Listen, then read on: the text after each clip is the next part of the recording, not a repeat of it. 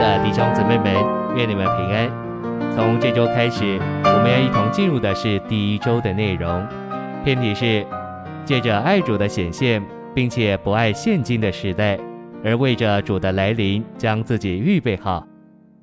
这周我们要读经的范围是提摩太后书四章八节、十节、十八节，罗马书十二章二节，约翰一书二章十五节。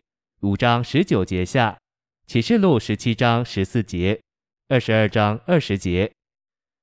现在，让我们一同来进入信息的纲目。第一大点，我们若是宝贵主的再来，就必爱他的显现。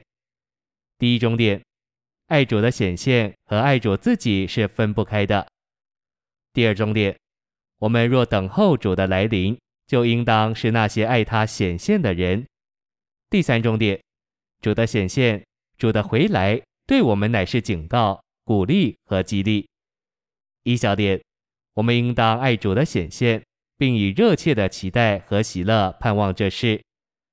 二小点，我们应当过一种爱主显现的生活，这会使我们不灰心，却维持忠信直到路终。第二大点，不要爱世界和世界上的事。人若爱世界，爱父的心就不在他里面了。第一重点，世界是一个邪恶的系统，是撒旦系统化的安排。一小点，神造人在地上生活，是为了完成他的定制，但神的仇敌撒旦为了霸占神所造的人，就用文化、教育、工业、商业、娱乐和宗教将人系统起来，在地上形成一个反对神的世界系统。二小点，撒旦已把地上一切的事物，特别是那些与人类有关的，以及空中的事物，都系统化，成为他黑暗的国度，为要霸占人、阻挠人，不让人成全神的定旨，并打岔人对神的享受。三小点，世界抵抗父神，世界上的事抵抗神的旨意，那些爱世界的人就是神的仇敌。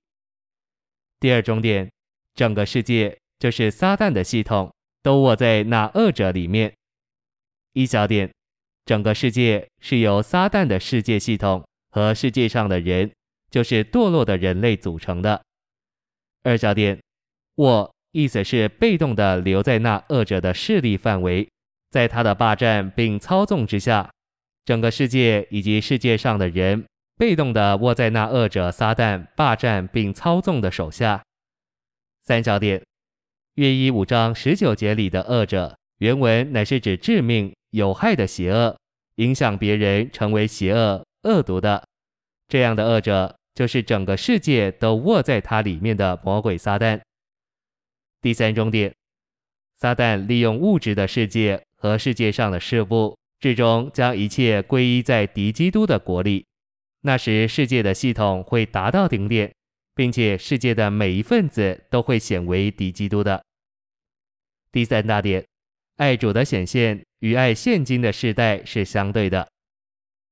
第一中点，世代是撒旦世界系统的部分、片段、方面，为撒旦所利用，篡夺并霸占人，使人远离神和神的定制。